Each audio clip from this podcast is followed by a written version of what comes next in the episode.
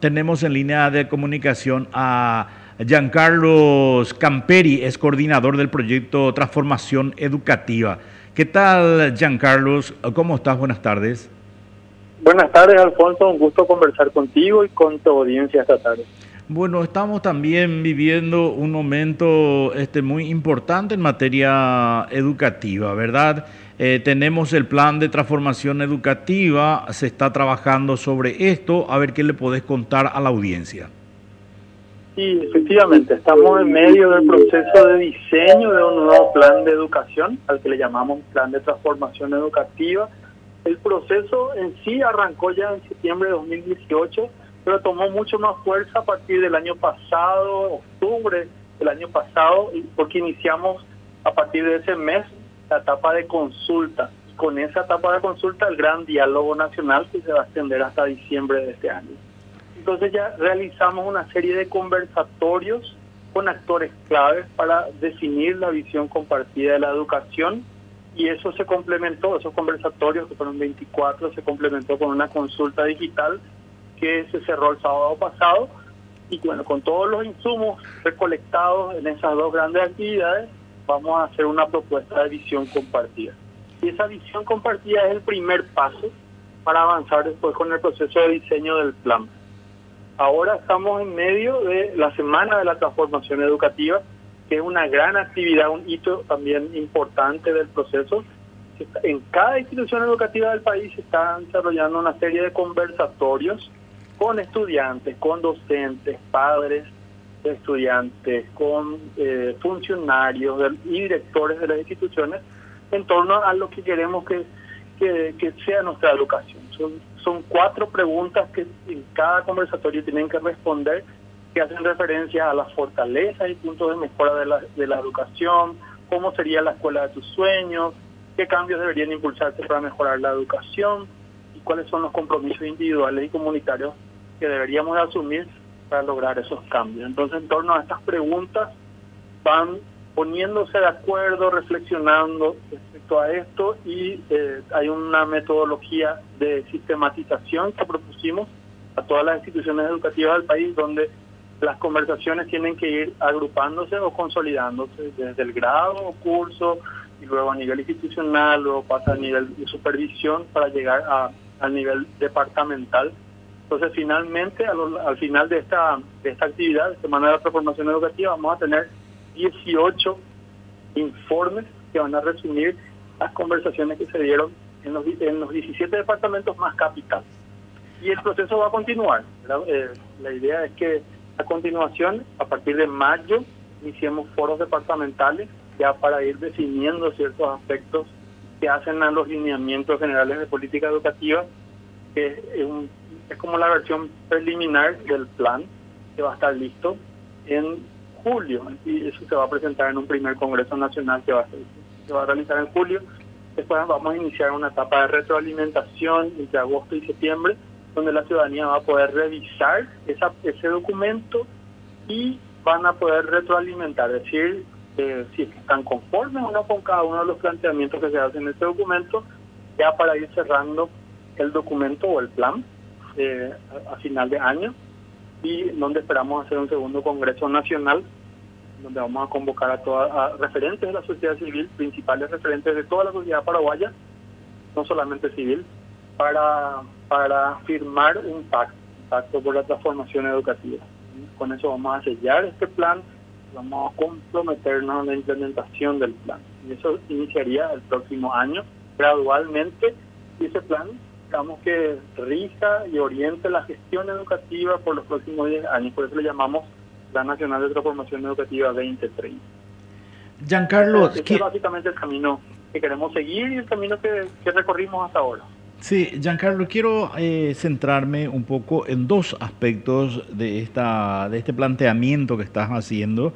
Y una se refiere fundamentalmente a lo que se destaca para esta semana el plan de transformación educativa, porque tantas veces ya hablamos de nuevos programas educativos, de cambio en la educación paraguaya, inclusive en estos últimos tiempos y en tiempo, de pandemia estuvimos hablando de educación online, de eh, educación presencial y ¿En qué se centra y cuáles son fundamentalmente los factores que se contempla o se pretende contemplar en la transformación educativa?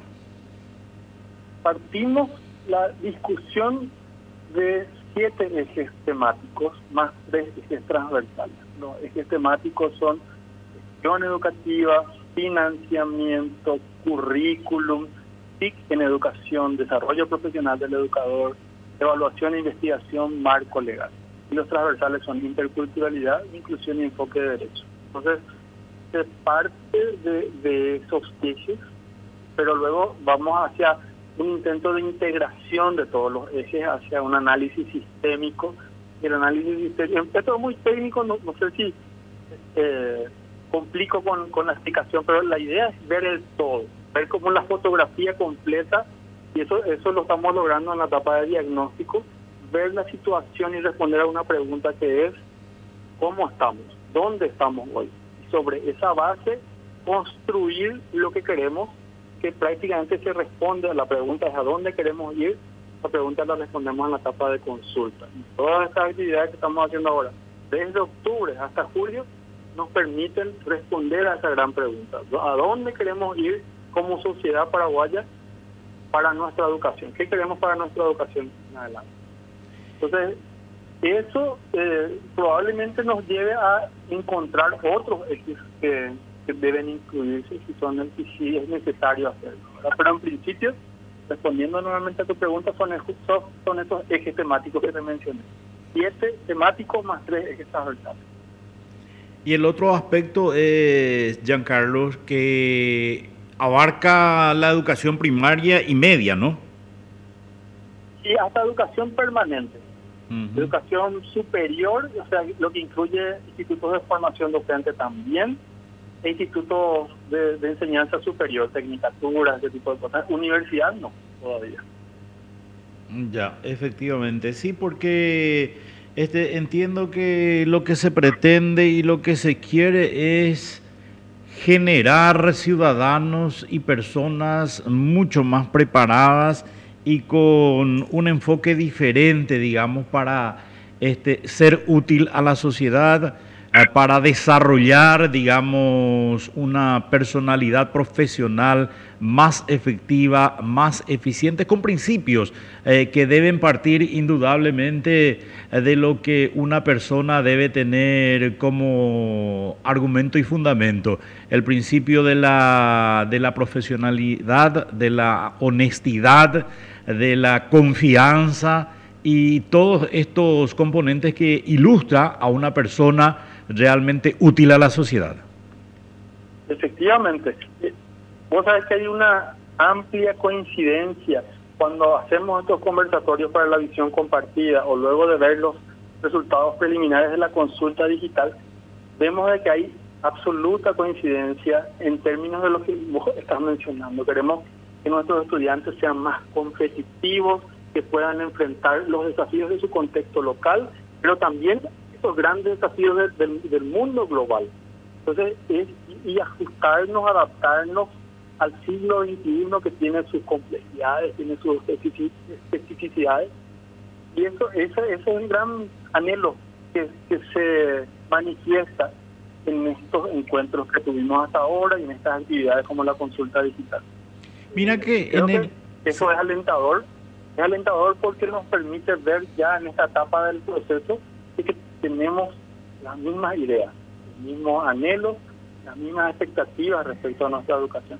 Y también hay conciencia y coincidencia respecto a la necesidad de transformar la educación, porque hoy si estamos en, la situación en la que estamos, con bajos niveles de desarrollo, calidad de vida, que está por debajo de lo que cualquier paraguayo, cualquier paraguayo o paraguaya querría, o pobreza o, todos los males que nos afectan es porque no tenemos una educación que nos permita enfrentar esos grandes desafíos.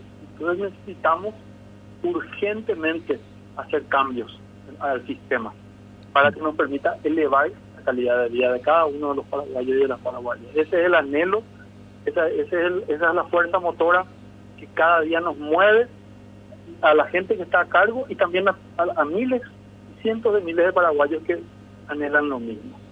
Por último, Giancarlo, y para cerrar un poco la charla, porque el material periodístico que me han hecho llegar habla de políticas públicas y creo que se debe hablar de una política pública incluyente, porque el sector privado, eh, hay un margen muy importante del sector privado que se dedica a la educación también y entiendo que debe también ser consciente de que debemos hablar de una sola transformación.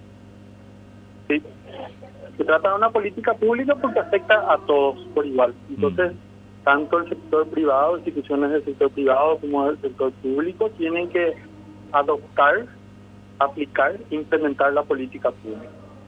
Ese es el sentido. Ya, perfecto. Qué gusto, Giancarlo, hablar contigo y que sea con éxito realmente el desarrollo de todo este plan y que la gente pueda este, sentirse incluido, sentirse con participación en este plan nacional de transformación educativa, porque así únicamente, entiendo, llegaremos a la meta. ¿eh? Te agradezco por tu tiempo. Gracias, Alfonso.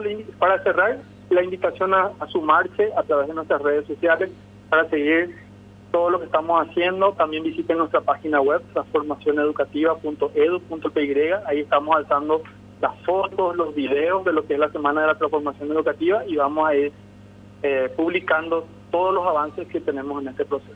Muchísimas gracias, Alfonso, y a las órdenes. Gracias a vos, muy amable, muy amable, Giancarlo Camperi